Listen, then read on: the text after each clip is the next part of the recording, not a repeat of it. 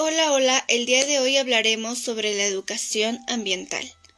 La educación ambiental es un proceso destinado a la formación de una ciudadanía que forme valores, aclare conceptos y desarrolle las habilidades y las actitudes necesarias para una convivencia armónica entre seres humanos y su entorno.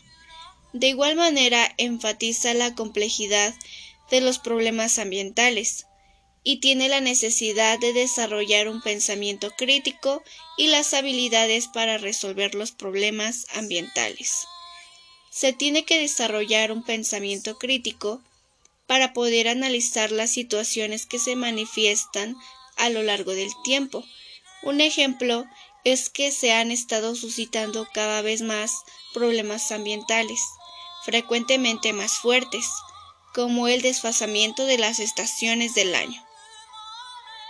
Es muy importante hablar de este tema, ya que es vital cuidar nuestro medio ambiente, aunque comúnmente el hombre siempre comete el mismo error de que nos damos cuenta cuando ya es demasiado tarde y hay pocas alternativas para arreglar nuestro desastre.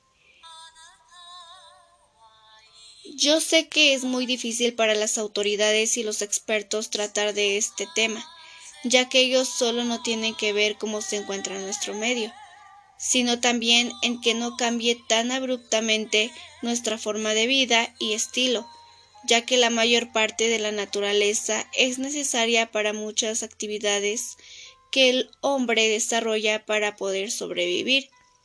Sin embargo, si no se hubiera dejado tan a la deriva este tema y pensar que nada le pasaría a la Tierra, no estuviéramos en estas situaciones aunque debemos tomar en cuenta que la culpa no solo es de la autoridad, sino también nuestra como ciudadanos, porque desde nosotros depende cuidar lo que nos rodea para que no solo se vea bien estéticamente, también para que no lo contaminemos y por consecuencia pasen otras cosas. Además, que por más que digamos que no contaminamos, contaminamos, algunos más que otros. Esto es algo que nosotros como seres humanos hacemos, pero debemos darnos cuenta y aceptar. Nos damos cuenta de las cosas, pero la mayoría de nosotros hacemos caso omiso. Ahora lo que nos queda para ayudar y contribuir es hacer nuestra parte desde casa y nuestro núcleo familiar. La verdad es que en pequeñas partes después se hacen grandes las diferencias. Actualmente contamos con suficientes herramientas de investigación, así que debemos adentrarnos más en esto e informarnos para poder entender la importancia de este tema. Aquí dejo algunas definiciones importantes que pueden ayudar a entender un poco más sobre el medio ambiente. Les dejo esta información ya que muchos desconocen estos conceptos que parecen tan simples pero son muy significativos. Medio ambiente.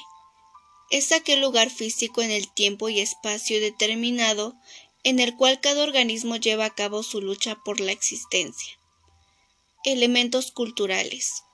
Son aquellos creados a partir de los paradigmas del hombre, como un conjunto de normas, conocimientos, valores y creencias que nos permiten establecer relaciones específicas con los diversos elementos del entorno. Bien ambiental. Son recursos tangibles utilizados por el ser humano como insumos en la producción o en el consumo final y que se gastan y transforman. Por ejemplo, la producción de madera que se convierte en una silla, cama, mueble, etc. Servicio ambiental.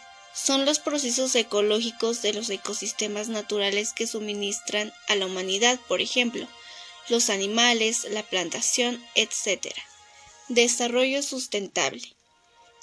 Es el concepto que involucra una serie de medidas encaminadas a la administración eficiente y responsable de los recursos naturales por parte del ser humano para la preservación del equilibrio ecológico. Recurso natural. Son todos aquellos bienes que pueden ser producidos por la naturaleza sin, interferencia humana. Tipos de recursos naturales.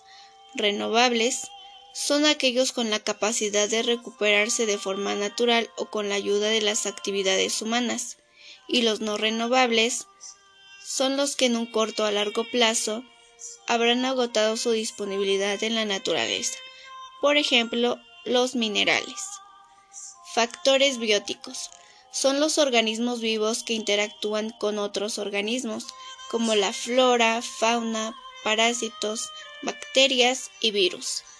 Factores abióticos son componentes de un ecosistema que no tienen vida pero influyen en los seres vivos que forman parte de él. Por ejemplo, hidrología, altitud, clima, geología, luz solar, magnetismo, latitud, etc. Factores natural biológicos son un conjunto de elementos inherentes al área geográfica. Por ejemplo, plagas en los árboles como los famosos descortezadores. Impacto ambiental. Son fenómenos o acciones en la naturaleza que generan cambios. Tipos de impactos naturales que son provocados por la misma naturaleza, por ejemplo, terremotos, huracanes, sequías, socavones, etc. Y los artificiales o humanos los que son provocados por el hombre, por ejemplo, lluvia ácida, incendios forestales, extinción de CCP, los CCP son especies, desecación, acumulación de basura, etc. Legislación ambiental. Leyes que regulan y o cuidan el ambiente, protegen y salvaguardan el ambiente. Algunos de ellas son Semarnat, Secretaría de Medio Ambiente y Recursos Naturales. Su objetivo es crear y cumplir las normativas vigentes en materia medioambiental, vigilar el uso consciente y responsable de los recursos naturales, sin dejar de lado la calidad de vida de la población y el desarrollo económico. Zagarpa. Secretaría de Agricultura y Desarrollo Rural. Su objetivo es propiciar el ejercicio de una política de apoyo que permita producir mejor, aprovechar mejor las ventajas de nuestro sector agropecuario, etc. CONAFOR, Comisión Nacional Forestal, tiene como objetivo desarrollar, favorecer e impulsar las actividades productivas de protección, de conservación y de restauración en material forestal, con agua.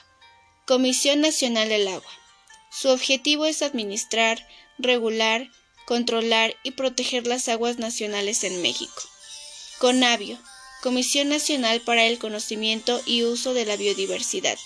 Fue creada con la finalidad de difundir, promover y apoyar actividades relacionadas con la biodiversidad del país. Bueno, eso fue todo, espero que les guste y les sea de ayuda.